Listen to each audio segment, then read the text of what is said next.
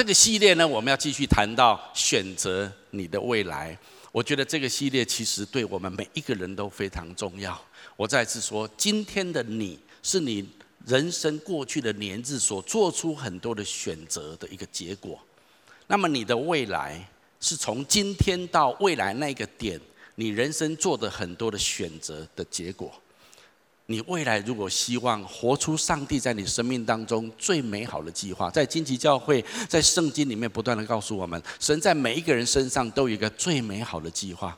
那么，如果真的是这样子，我要活出上帝给我那最美好的计划，那么你的选择就非常重要。所以，我们这个系列在谈选择，你要不要选择一个充满意义、充满丰盛生命、成全上帝荣耀的旨意在你生命的未来的一种人生呢？那么，如果要的话，你现在的选择会决定你的未来。那，我们第一个礼拜我们谈到，你要有一个正确的价值的选择。你一切的做的决定背后要有一个价值系统，要有一个价值的信念，而不是大家都说怎么样你就做那个决定，大家认为对的你就去做那件事情。那么到最后。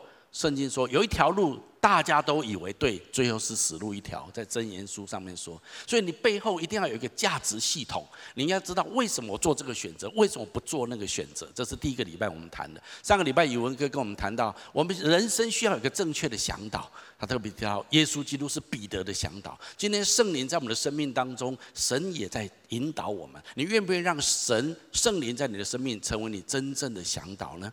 那么今天我特别要谈一谈，加入一个正确的团队是非常的重要。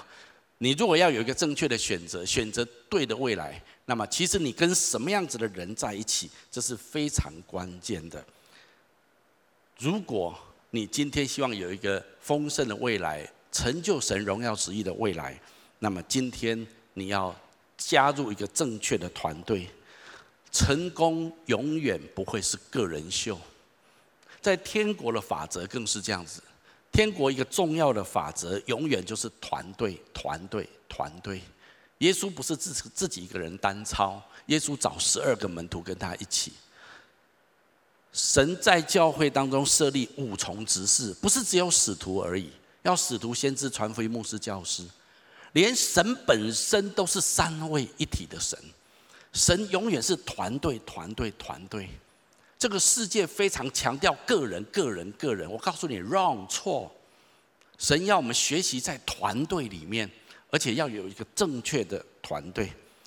保罗更是说，我们是跟神同工的，连我们活在这个世界上，我们也要学习跟神团队、跟神同工。我稍微来描述一下，我为什么需要加入一个正确的团队。我认为有简单三个理由。第一个，正确的团队激发我的潜力。如果我在一个正确的团队里面，这个团队会帮助我，我自己连我自己所不知道的潜能，我都可以被激发出来，或者他可以鼓励我，引出我生命当中最好的那一个部分。通常我们在学校里面上学，我们会用成绩来决定孩子。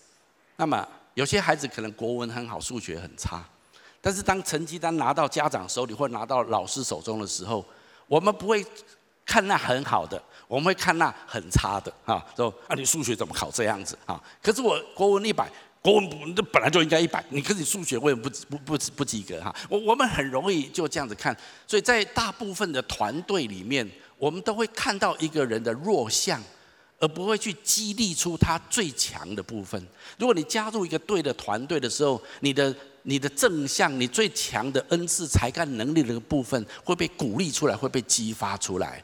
而不是一直的指出你的弱项，指出你的缺点。是，当然我们有很多东西有改进的空间，可是我们更需要被鼓励、激发我们生命当中的强项。圣经上有句话这么说，我们一起读一下来：铁磨铁，磨出刃来；朋友相感也是如此。我们需要彼此的把对方磨得更更强、更有果效、更有能力，他的潜能可以被激发出来。其实我们都很希望我们的孩子上好学校，对不对？你为什么想把你的孩子送到好学校，或希望他考上好学校？我想一个基本的概念，可能我们都啊，好学校师资很好啊，或者好学校其实它的设备各方面比较丰富啊。啊，坦白讲，我现在走过学生的路径哈，我认为当然那个是原因之一，但是严格说起来，好学校的重点不在这地方。好学校的重点是，你会让孩子进入一群能力比你孩子更强的同才当中，而他们会彼此感染，他会被提升。我发现我在国中的时候，我们的老师真的很棒，我到现在还永远记得那个历史老师。别人讲历史都一团，他讲历史讲完，你根本不用再读了，你完全了解历史的来龙去脉啊！啊，我觉得我很还有那个英文老师也教我们，我们真的英文不怎么样，可是他教我们很仔细的教，所以我觉得国中老师帮助我，所以我功功课后来考上台中一中，我觉得真的很感谢国中那些老师。那我觉得一中的老师应该比国中更强。Excuse me，没有，嗯，啊，对，不是一中很好，啊，主啊，我的母校哈，可是。一中的氛围不是老师强不强，是学生彼此都很强，所以你只好很强，你了解吗？啊，你只好很强。老师很尊重学生，让学生可以自己去去去看到自己的责任各方面。我我觉得在一中我成长很多，但我也知道很多高中都很好。我只是说，你为什么希望你的学孩子上到好学校？因为那个学校里面有很好的团队，有很好的同才，所以好朋友。对的，对的团队会激发你的潜能，这是非常重重要跟真实的。还有正确的团队会使我成就更多。今天我一个人能够做的事情是非常有限的。那如果我要成就伟大的事情，甚至我们说我们要完成上帝在我生命当中伟大的使命跟任务，那么绝对不是我一个人可以完成的。我需要一个团队。圣经有一句话我很喜欢，我们一起读一下来。你们五个人要追赶一百人，一百人要追赶一万人。事实上，圣经在说，如果这五个人是一个团队，他力量抵挡一百人；如果一百个人是一个团队，他足以抵挡一万人。你知道，你去电影院看电影，那一个一百人或两百人，请你跟旁边说，那不是团队啊！看完电影就拜拜了，你也不认识旁边的人哈。所以，不是一群人在一起就是团队。但是，如果一群，如果是他是一个团队，那他们整合起来的力量是非常强大的。其实每一年牧风爱心餐会哈，在我们的募款餐会刚刚过去的这这这个礼拜，我们我每次去参加餐会的时候，我心中都非常感动哈。嗯，牧风的老师们、执行长老师们，还有团队，认用心的帮助孩子们练习这一些的节目，还有预备整个的餐会。还有你看见非常多的义工，他们在那地方排队，服装整齐，非常的欢迎跟礼貌。我很多人都当义工在这当中哈，你会发现这不是一个人可以做得到，是整个团队我们才能够这样子呈现。市长不知道跟我讲过多少次说，哇，你们你们很强，你们很强这样哈。确实，在台湾，在在台中，台湾我不知道，在台中很少有人用募款餐会可以募到一千八百五十九万多哈。我们把掌声归给神好吗？请你跟旁边说谢谢你的支持。啊，下个礼拜啊啊，应该是下个礼拜是我们彰化牧风要募款参会，我们祝福彰化牧风，我们给他一个掌声好吗？啊，我们相信神要大大的来祝福。那我觉得这都不是一个人，不是崇祯一个执行长他可以做得到的，也不是牧师一个人可以做得到，我们需要团队。但是当我们这样一个团队的时候，我们就会可以看到许多孩子们，他们可以得到真实的帮助。所以，为什么我们需要加入正确的团队很重要？还有，正确的团队会使我得到得着支撑啊。那我觉得这个支撑对我们来讲是非常重要的。我们人生难免会遭遇挫折，遭遇风暴，我们难免会进入人生的低潮跟低谷。那么在那个时刻，一个正确的团队。能够成为我们的支撑。我们今天看到一个见证，一个家庭，他们彼此的相爱，还有教会背后的带导。那我们看见神帮助这个家庭，这是非常真实的一个见证。我们人生难免遇到很多的挫折、病痛，是我们无法掌控的。但是在那时候，如果我们在一个正确的团队里面，我们会得到强大的支撑。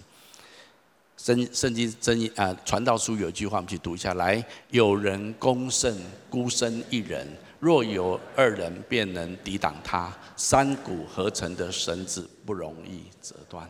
就是如果你是一个人，有人来攻打你，你很容易就被攻胜了，你就输掉了。但是如果你有两个人，你就那个人要来攻打你，你就可以抵挡他。那如果你有三个人甚至更多人，你形成一个团队，合成的绳子就表示形成的团队就不容易被打败。圣经给我们这个观念，就谈到我们需要加入一个团队里面，我们才能够被彼此支持，被彼此支撑。类似像今天的这个见证影片，我记得金旗教会刚开始的时候，啊，我们从十八个人哈，五个家庭，还有三个单身，还有五个小孩哈，我们大概是这样子啊。我们开始这个教会的时候，大概。过了不久，我们大概在二零零二零一九九五年到二零一九九六年九七年的时候，我们当中有一位很重要的同工，这对夫妻他们期望有孩子已经很久了，他们结婚很多年，但是一直都没有孩子。然后有一次，他根本很兴奋的跟我们说，他们有孩子的，怀孕了，我们都为他们感到非常的高兴。但是过不久之后，他们传来消息说，他们去做产检的时候，发现这个怀的胎不健康，医生说是一种葡萄胎，甚至它转化成癌细胞。所以对这个家庭来讲，突然从一个很兴奋跟喜乐的处境，陷入一种非常忧伤跟难过的一种处境。那时候金旗教会大概四五十人而已，那我们当中有一个这样子的宝贵的童工家庭遇到这样的事情，大家都非常担忧，大家也都都很关心。那他我们也常常为他祷告，去医院。我记得那个时候，当他在做一个疗程的时候，我们那那时候就是三四十人的一个教会。我们就有一段时间，大概一两个两三个礼拜，甚至一个月的时间，我们就是用连锁进食祷告，我们就为他进食祷告一段时间。每一个人选择一餐，为这个家庭，为这个太太来进食祷告。我觉得在那样子不容易的过程当中，你看到有一个群体愿意为你来支撑你。经过一段时间的疗程，后来有一天，这位太太她做了一个梦。他梦见他的面前有一堵黑色的墙，他知道这堵黑色的墙都是癌细胞，都是不好的细胞。然后这堵墙瞬间在他面前崩溃瓦解，然后他就醒过来。然后他知道，他觉得神跟他说他得医治的啊。然后他就再去做检查，后来检查的结果，医生说他真的完全没有癌细胞了。然后，但是没有癌细胞跟能不能继续怀孕，那又是两回事情啊。所以他们知道，那这样子虽然经过这个过程好了，但是他们能够再受孕吗？因为他们真的很希望有孩子啊。长话短说，那是一九九六九七年的事情，现在是二零一九年，他的孩子二十几岁了，而且台大、清大的孩子啊，两个孩子生了两个孩子啊。你就在这个过程当中，我会觉得说，在一个人人生很不容易的过程里面，却是经历了一些。痛苦的时候、低潮的时候，你有一个正确的团队的时候，那么他们会一起陪伴你度过这个不容易的过程。这就是为什么需要团队。而且你要不是需要团队，请你跟朋友们说正确的团队。啊，不是有团队，帮派也不错啊，哈，帮派团队啊，哈，不不是要加入正确的团队，这个是很重要的。好，那么我们来问一问。那到底我要怎么样选择正确的团队？我觉得这是很重要的。我觉得今天几个重点来跟大家做分享。我认为第一个你要选择的团队是他们愿意竭力的去爱神还有爱人的团队。你要选择一个愿意来爱神跟爱人的团队，因为爱神跟爱人是圣经告诉我们最重要的诫命。我们来读一下圣经这段话好吗？来，夫子，律法上的诫命哪一条是最大的呢？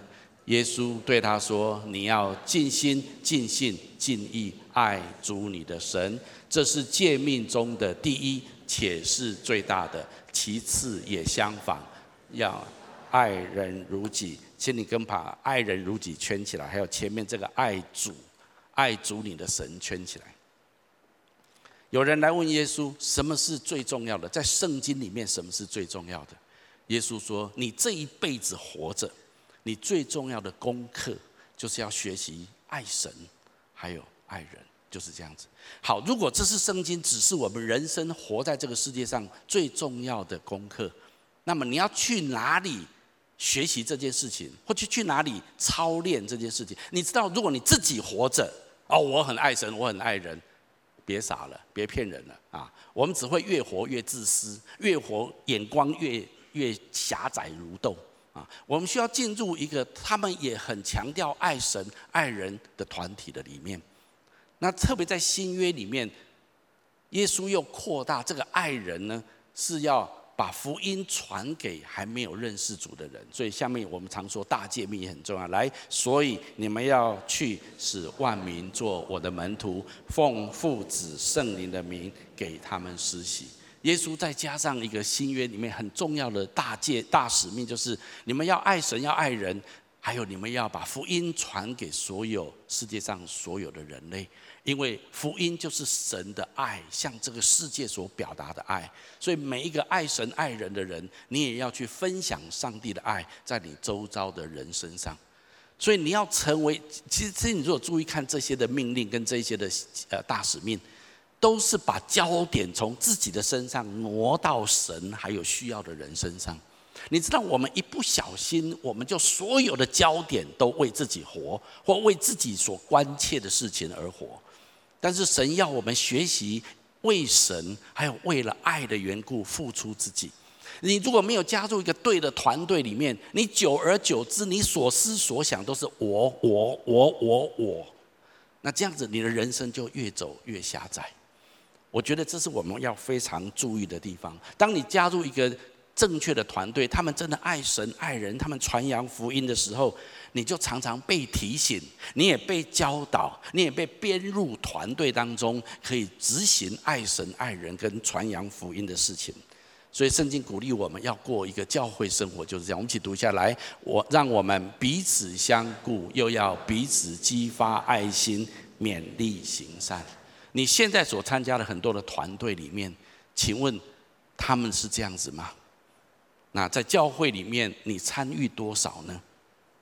我们每一个人都会有很多不同的团体，每一个参加你所参加的团队，都会花你的时间。你不得不承认，你参加任何一个组织团体，你总是会花时间在里面。当然，有些的你在你的公司也是个团队，在你的在你的呃也那个职场里面，你也是一个团队，那也是没有问题的。我我想神这个季节让我们在那地方做。可是除了那个时间之外呢？你的时间是怎么安排的呢？我记得我在学生时期，我记得我刚上大学的时候，大一新生嘛，就很多邀约啦、欢迎新啦。最近孩子们准备要九月要上学了哈，那所以呃，我那个时候也是一样，觉得上大学很新鲜，那所以有很多社团来邀请。那后来我在大一的大二的时候就参加了一些社团。啊，我昨天也特别跟孩子们分享这一段哈。我参加吉他社，你知道吗？以前没有热音社，以前以前叫做吉他社。昨天的孩子们很惊讶，好像我我会弹吉他哦。开玩笑，我是吉他教练呢，我只是没有说而已，你知道吗？哈。而且对我来讲，最重要的不是弹吉他，我还跟他们昨天跟他们 show off 一下说，我最强的是弹 keyboard，全场哗然，你知道吗？啊，所以他们叫我去弹这样子哈。我当然没有上当啊！我说啊，这个哈，现在层次太低啊，没有没有没有没有，他们层次太高了。我现在已经太久太久没有玩这件事。好，不管怎样，我大一的时候我就参加了吉他社，后来又参加一些小型的合唱团，因为我也很喜欢唱歌。我高中的时候是合唱团指挥，诸如此类等等的。后来到了大三的时候，我在我在教会的服事也忙，功课也很忙，因为建筑系事实上是越来越忙的。那后来我就发现说，我没有办法参加太多的团体，我必须做出选择。那我就想说，到底我要选择参加哪一个团队，而要放弃哪一些团队呢？那在那时候刚好有一个团体产生，这个团体也很好心，就邀请我去。那为什么呢？因为这个团体说他们要传福音，请我帮忙。那我就觉得哦，传福音是我的热情，没有错哈。那我就去了。我加入这个团体之后，我才惊觉得哇，这个团体真的很想传福音。我从来没有看过一个团队是那么热切的想传福音。还有不止这样子，他们为了传福音，他们祷告很强，所以他们很爱主，很追求主。而且他们彼此之间虽然有一些的冲突，有一些的有一些的团队的过程，有一些需要磨合的，可是他们选择彼此饶恕跟彼此相爱。其实我在讲的就是假期资深福音团。嗯，就是惊奇教会的前身呢。我在讲是这样，所以那时候我有很多的选择，可是我看到这个团队真的是，真的是爱神爱人，又积极的传扬福音。后来我就上了大山之后，我就必须做一个决定，我就放弃我的吉他社，放弃我的合唱团，放弃我很多很多。当然，教会生活没有放弃，但是我就在寒暑假参与这样子一个团队的当中，因为这个团队很吸引我，因为他们热切的传扬福音，他们积极的迫切的祷告，而且他们学习怎么样过一个团队的生活。我我今天要这么说哈，你的时间是有限的。你参加什么团队，其实就证明你是什么人，这个是很容易显明出来的。那我要鼓励你，就是你要分辨你现在的参加的团队，是不是真的让你更加的爱神爱人，让你可以去传福音呢？当然，我知道有一些社团在这个社会上。你如果去到当中，是要去转化他们，去有机会建立关系来改变他们，That's fine，我觉得这是很好。但是你要小心，不是被他们拉走，变成价值跟他们是一样的，这是非常重要的一件事情。所以你要加入的团队，你要这样来思维：他有没有让你更爱神？有没有让你更爱人？你的时间已经非常有限了。你要把你的你自己放在一个能够提升你对神的爱、对神的敬拜、传扬福音的热情的这样的团队里面。第二个，你要选择在困难当中仍然愿意顺从神的团队。哦，这是一件非常重要的事情。我要说，一个顺从神、遵从圣经真理的团队，才能够使你的生命成长，使你的品格被锻炼起来。这个世代有许许多多似是而非的思潮跟价值，甚至有一些的价值跟跟潮流是非常抵挡教会跟抵挡圣经的。你要选择加入的团体，在这个团体里面，他们虽然在很多困难的当中，他们仍然坚持愿意顺从神，愿意顺从永恒的真理的团队。有一些称，他们也叫做基督徒团体或者教会，可是他们可能不同的时代有不同的声音，他们就跟随着不同的声音。你要很小心，要不要加入这样子的团队里面？圣经说，教会在历世历代受逼迫是理所当然的，教会不可能跟这个世界融合的，因为我们是被分别出来。我们是要回应神在我们生命当中的真理，我们要把它活出来的。所以耶稣早就说，如果有人逼迫你们，你们要觉得这是很自然的事情。他甚至说，你要感到高兴啊啊！我觉得荆棘教会前这这段时间也蛮受逼迫的哈啊，其实越逼迫我越高兴哦，终于有人骂我们了，真不错哈，这样哈。这表示你做了一些对的事情，你了解我意思吗？哈，所以我我们我们要在一些逼迫的当中，仍然持守真理。耶稣有一段话，我们一起来读一下好吗？来，为了实行上帝的旨意而受迫害的人，多么有福啊！他们是天国的子民。当别人因为你们跟从我而侮辱你们、迫害你们、说各样坏话毁谤你们，你们多么有福啊！要欢喜快乐，因为在天上将有丰富的奖赏为你们保存着。从前的先知也同样受过人的迫害。你们是人类的盐，盐若失掉了咸味，就无法使它再咸。它已成为废物，只好丢掉，任人践踏。圣经上耶稣讲这段话是非常挑战我们的生命的。耶稣说：“我们是跟随神的人，我们是跟从耶稣的人。如果我们因为跟从耶稣而被侮辱、被咒骂，耶稣说：‘你们有福啦，因为你们在天上的奖赏是大的。’有时候你会觉得来教会好像很受虐狂的感觉哈，好像人家越骂我们越爽这种感觉哈。其实不是故意要这样子，而是当我们跟随耶稣的时候，我们势必有很多的立场看法。”跟别人是不一样，而你要加入这样子的团队，因为如果你没有在这样子的团队里面，我们的价值观、我们的观念，我们很容易随从当时代的社会，整个的看法、想法都一样的。但是神要我们遵从神，跟随神的价值，跟随神的真理。在我今天要预备这篇信息的时候，我在听一些的演讲。啊，一些的讲道，其中我听到有一个牧师，美国的牧师，他在他的演讲里面，他在他讲道里面，他讲了一段叙述哈。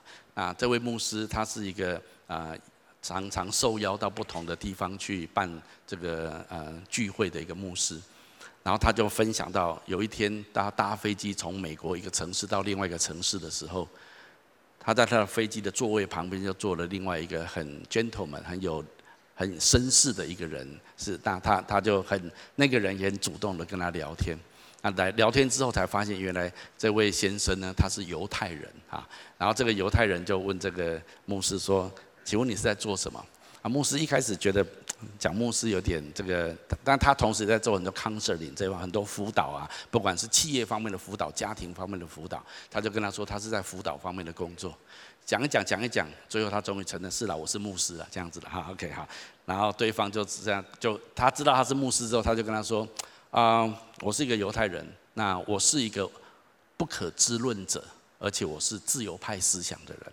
那那美国事实上很多这样的人哈，意思就所谓不可知论，就是说我我不确定有没有神，我觉得有没有神这件事情，或者有没有永恒的真理这件事情，是人无法确定的哈。啊，看起来是很客观、很包容哈。还有他说他是自由派思想的人，他觉得很多传统的东西都是错误的，他觉得最新潮流的东西才是对的哈。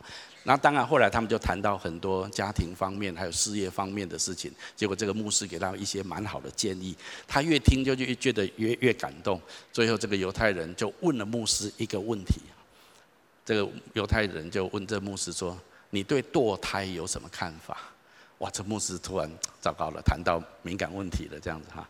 好，那当然这个牧师他不知道当时候应该怎么跟他回答，但是接着他就。他觉得在圣灵的带领里面，他这样子回答：“我把这段话把它讲出来。”他问牧师说：“你对堕胎的看法是怎么样？”因为他是一个犹太人，他也没有任何信仰。虽然他是犹太，但他没有，但是他是他是美国很 liberal、很自由、自由派的一些的思想。当然，他就挑战牧师：“ 你对堕胎的看法怎么样？”这个牧师就说：“你是犹太人。”你知道希特勒如何说服德国杀害六百万犹太人而没有罪恶感吗？这个牧师跟他说：“因为希特勒告诉犹太人，呃，告诉德国人，犹太人其实不是人。他们他们把犹太人去人性化，这有一个英文名字叫 dehuman-humanize，就是把他他不是人。因为如果你杀人，你会有罪恶感，所以他说。”希特勒说服所有的德国人，犹太人其实严格讲起来，他们不是人类。然后他接着说，美国在蓄奴的时期，他们是如何说服美国人可以虐待黑人？因为他们说服白人说，黑人其实不是人类，他们把黑人去人性化。然后他接着说，今天人们如何说服女人可以堕胎？因为我们说胎儿不是人类，再一次的，我们将胎儿去人性化。这个犹太人说：“我从来没有这样子想过。我想我的问题是太常跟错错误的团队在一起。”我是很真实的把他那段对话把它拉出来。你知道你在什么样的团体里面？你就会认同那样子的一些思潮。我同意堕胎的问题很复杂，我也同意有些健康的因素，很一些很特殊的因素，可能要仔细评估。但是今天不是这样子，今天只要一个人认为，我觉得我不要这个孩子，我就可以把它堕掉。卫福部在这是二零一七年人工流产的数案件有三万人，但是同年。生出来的孩子是十八万新生，在二零一七年，在啊这个卫生署上面登记有案的流产案件是三万，那那一年是生出十八万的新生儿，看起来好像是堕掉的是六分之一，但是根据苹果日报二零一七年的报道，医师公会推估台湾每年堕胎人数高达五十万，官方的统计数字是二十四万，黑数难以。估计，这都是苹果日报说的，所以整个报道数量跟官方统计有明显的落差，显示出台湾社会隐藏着堕胎的问题。简单来说，你看这个数据，你会知道台湾一年生出十八万的新生婴孩，可是堕掉四五十万的 baby。我再次说，堕胎有很复杂的原因。我在这里也不是要指责谁堕的胎没有，我是在指一个整个社会的现象。当整个世界的思潮认为女人有身体的自主权的时候，那么我们要说，那孩子就不是人了。所以现在在这个时候，教会要站在什么样的立场？当这个牧师清楚的把这些原理说出来的时候，可以帮助我们去厘清。世界人口总数，这是我刚刚查到最新的资料。二零一九年的各国出生率排名，在全球二两百个国家当中，台湾排名出生率最后一名，平均每个妇女仅剩下一点二一一二一八个孩子。再次凸显少子化的问题。到二零五零年，台湾人口将低于两千万。再过一百年，台湾变成无人岛嘛？两百年，嗯，日本也很严重啊。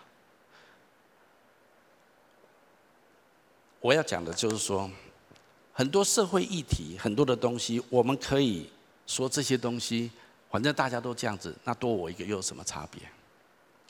我们何等需要跟正确的团队在一起。那么我们的信念、我们的思想、我们的价值才不会偏差掉。今天的教会处在逼迫当中、艰困当中，我们仍然要坚定的顺服神、顺从真理，因为只有这样子，我们才能够看到人的生命有效的成长。所以这句话我们一起读下来：只等到我们众人在真道上同归于一，认识神的儿子，得以长大成长，满有基督。长成的身量，你要加入一个团体，这个团体会让你在心思意念、价值系统里面是越来越长大成熟，像基督耶稣的身量一样。请问你加入什么样的团队？他们有让你越来越顺从神，更加的坚定正确的价值吗？所以让我这样说：一个顺从神、顺从真理的教会团队，才能够使你的生命成长。使你的品格被锻炼。教会或许不是一个令你感到舒服的地方，然而，教会它必会是一个令你生命改变的地方，因为在这里，你的生命会成长，你会越来越像基督。如果一个人想来教会说，我要在这里，大家都要肯定我，都要支持我，做什么错的事都要说我是对的，对不起，教会不是这样子。教会对就是对，错就是错。教会有永恒的真理。也许有很多东西，你来到教会一开始格格不入，不太认同，让你感到很不舒服，很被有定罪感，很被冒犯。是我同意，教会本来就不是一个让人舒服的地方。教会是要来光照你的生命的地方，特别你生命当中有一些黑暗面的地方。教会要把你光照出来，光照的意思不是要羞辱你，不是要定你的罪，光照的意思是要帮助你改变，帮助你生命能够成长，帮助你脱离那个错谬的价值，还有不对的生活方式，以至于你能够满身的荣光，有基督耶稣长满的生命。这就是教会，你要加入这样子的团体，一个顺从神，在。很艰难的情况之下，有很多反对的声浪、错乱的价值的声浪里面，你仍然愿意坚持的跟从神的这样子的团体，你要加入这样的团体。最后，你要愿意选择选择愿意在信心当中勇敢冒险的团队。你要愿意跟那些跟着永恒价值、勇敢冒险的团队在一起。如果你看圣经初代教会，他们怎么推荐一个神的工人的时候，他们有一个指标，这个指标就是他们愿意为信仰的缘故，愿意为主耶稣基督的缘故冒生命的危险。他说这样子的人是我们要推荐的人。我们来读一下这段圣经节好吗？来，所以我们一起商议，大家同意选派代表到你们那里去，他们要跟我们亲爱的朋友巴拉巴和保罗同行。这两人曾为着侍奉我们的主耶稣基督而不惜冒生命的危险。所有的惊奇家人，我要跟这么说：跟随耶稣是要冒险的。我今天也挑战跟鼓励每一个人，只有冒险能够让你的信心被眺望起来，加入这样子冒险的团队，才会让你的眼界被打开，才会让你的潜力被激发出来。你知道，你受造活在这个世界上，如果你信主，你有耶稣基督在你的生命当中，按照圣经说，你足以改变这个世界，你知道吗？主哪有这么说？我们来读下面这段圣经节，来，因为上帝的每一个儿女都能够胜过世界，使我们胜过世界的是我们的信心。谁能够胜过世界呢？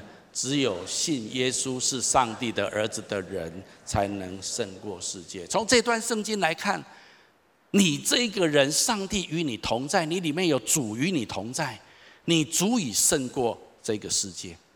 但是问题是，你要怎么胜过这个世界？你要为这个改变这个世界，带来这个世界重大的祝福。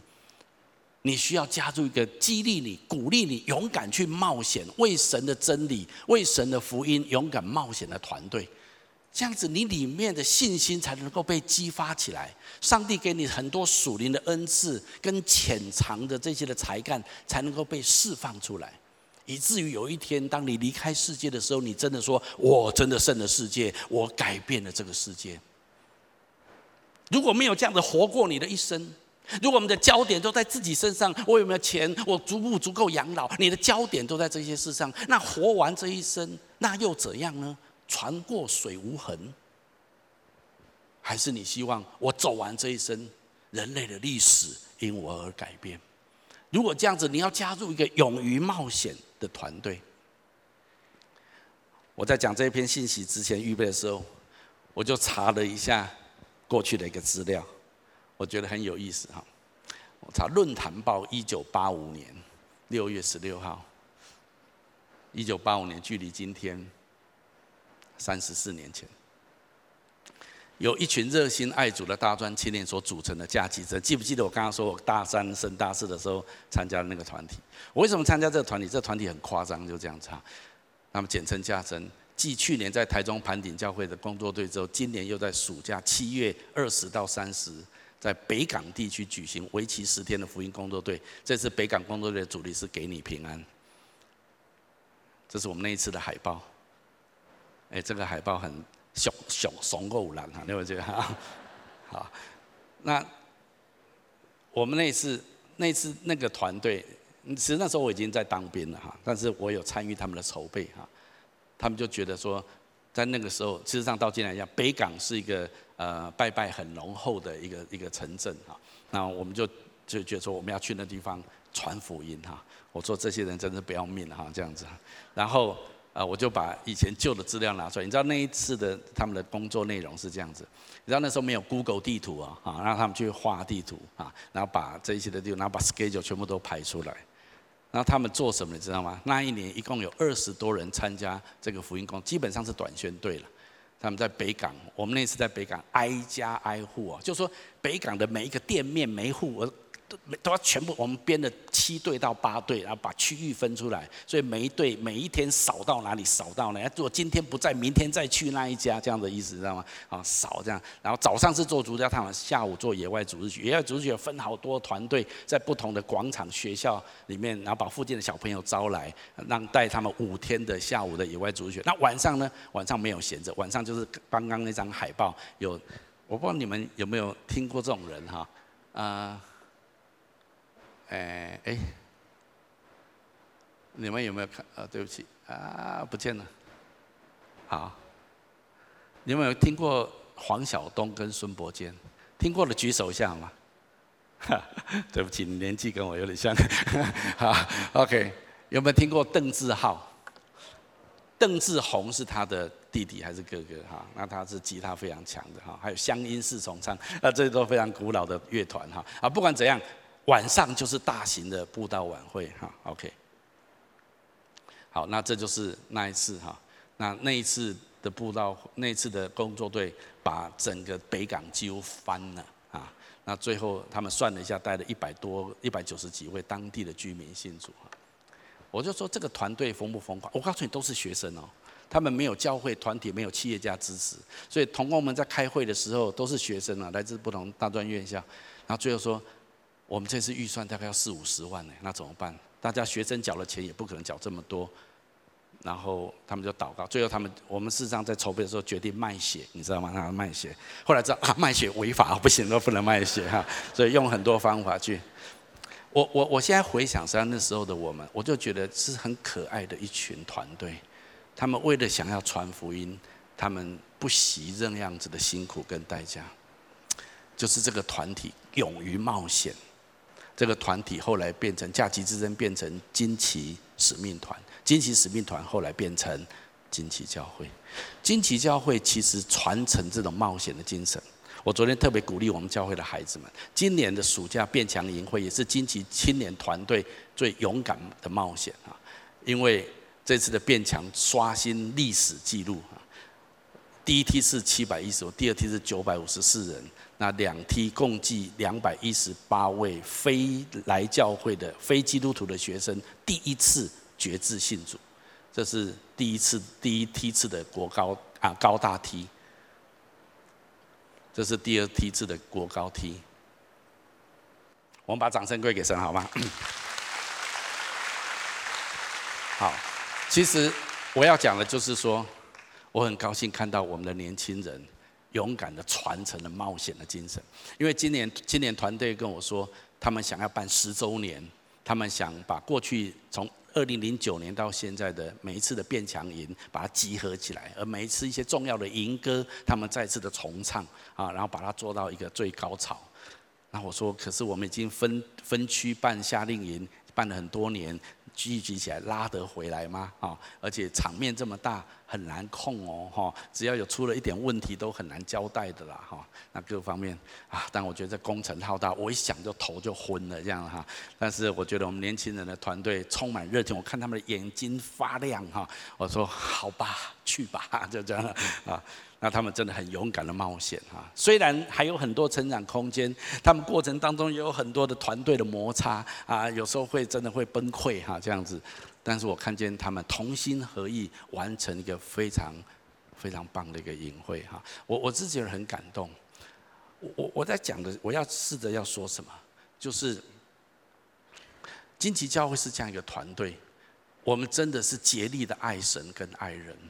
还有，我们尽量在困难当中，我们愿意顺从神，我们也愿意在信心当中勇敢的去冒险。我昨天跟年轻人说，我今天也跟在场所有人说，惊奇教会为什么存在？你知道吗？惊奇教会存在的目的，让我告诉你，最终的目的是我们要翻转中国，成为一个福音化的国家；翻转东南亚，成为一个福音化的东南亚；翻转孟加拉、印度、中东穆斯林世界，遍传耶稣基督的福音。阿门吗？你说这这这开玩笑，一间教会，你以为你是谁？你管我？因为我有主耶稣与我们同在。美洲也一样，不管北美洲、南美洲、欧洲的教会大量沦陷，变成古迹观光点。我宣告，所有欧洲的古老的教堂充满年轻人在里面敬拜赞美。阿门吗？啊！你不要你不要觉得不可能，这就是我们勇敢的冒险。我宣告，神要让这个团队。成为一个把他的福音带下在这个地上，如同在天上的团队。我邀请你一起参与在这其中，因为我们相信，在我们里面的比这这世界上的更大。我们相信我们足以胜过这个世界，不是因为我们相信自己，自己很弱啦，自己很没没有用啦，一般而已啦。我们相信的是神，因为我们信靠的是神的儿子耶稣基督。我邀请你一起参与。在这个团队的当中，我们一起来祷告。阿爸父神，我感谢你，你的恩典丰满在我们的当中。主，我求你帮助我们选择我们的未来。我们有一个对的价值来做判断，我们有一个正确的向导在我们的生命当中，就是主耶稣你自己的圣灵。主也今天帮助我们选择一个正确的团队，委身在其中。主，让我们的生命可以被建造成长。让我们有困难跟需要的时候可以被扶持，我们里面的潜能、我们的恩赐可以被激发，我们可以一起完成上帝你给教会的梦想跟意向。主，我相信在这里每一个属你的儿女，你都已经呼召我们，求你继续的恩待、保守我们前面的道路。我要请大家继续把眼睛闭着，不管在现场或分堂点，在我预备这篇信息的时候，我觉得神有一些话要给我们当中一些人。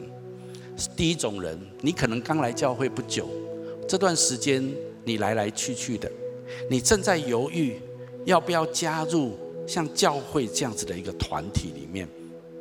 我觉得今天神呼召你，也鼓励你委身在教会的团队当中，因为神还有许多伟大的工作要借着你来完成，他要使用你来祝福跟改变这个世界。但是你一个人无法完成，你需要团队。更重要的说，你需要正确的团队。而神已经为你预备很久，今天把你带来这里，所以今天你要起来做出一个选择，决定加入教会的团队。我相信你的人生会有一个美好荣耀的未来。第二种人。在我们当中有人，你目前现在加参加的一个团队，你常常觉得在这个团队里面你感觉不错，也蛮放松的，好像很可以做自己，大家谈笑风生，甚至无所忌惮。但是每一次离开的时候，你心中总是有一些的不安或者空虚的感觉，甚至有时候在这样的一个嬉闹的当中，一些的话语，有时候也会刺伤你的心。我觉得今天神要你起来做出选择，离开这种不健康的团队，让你的生命没有建造的团队，而耗掉你很多的时间精力。也许你觉得去是放松，但是其实并没有带给你生命建造的一个团队。我求神给你智慧，让你有智慧，知道如何脱离这样的团队，而进入神要给你那一些健康的。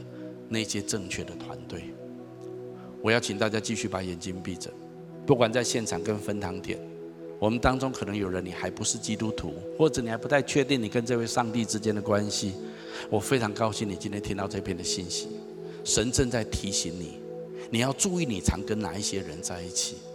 今天神呼召你来跟上帝的儿女们在一起，因为这样子的儿女们，他们的生命品格会不断的成长。他们生命的潜能会被激发出来，他们的人生将有一个荣耀美好的未来。也许你要问说，那我应该怎么做呢？第一件要做的事情就是来领受耶稣基督的救恩，领受上帝的祝福在你的生命当中。所以下面我要做一个简短的祷告，来接受跟信靠耶稣。我邀请你可以跟着我来祷告，亲爱的主耶稣，亲爱的主耶稣，在这个时候，在这个时候，我愿意打开我的心。邀请你进到我的心中来，邀请你进到我的心中来，成为我的救主，成为我的救主，还有生命的主宰，还有生命的主宰。我要请求你赦免我的罪，我要请求你赦免我的罪，宽恕我一切的过犯，宽恕我一切的过犯，带领我的人生，带领我的人生，活在你最美好的计划中，活在你最美好的计划中，帮助我选择正确的团队，帮助我选择正确的团队，好让我的生命被成全，好让我的生命我这样子祷告，是奉耶稣基督的名，是奉耶稣基督的名。阿门。如果你刚刚跟我做这祷告，我要非常恭喜你，我鼓励你继续来到教会，更多来认识这位爱你、创造你的神。好吧，我从座位上面站起来，我们用这首歌来回应今天的信息。哦，主，我愿意献上生命给你，当作活祭，完全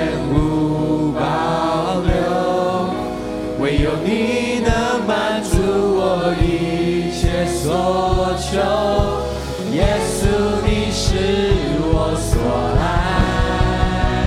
哦，主，我愿意献上生命给你当作活祭，唯有你是我至宝。胜过这世上所有，有你，生命有意义，有意义。亲爱的阿爸父神，我奉你的名祝福每一位亲爱的来宾朋友、弟兄姐妹。我宣告，我们都要选择正确的团队，加入健康的教会生活里面，主让我们的生命有一个荣耀美好的未来，完成你创造我们最荣耀的计划。祷告、宣告、祝福，奉耶稣基督的圣名。阿门。我们把掌声归给神。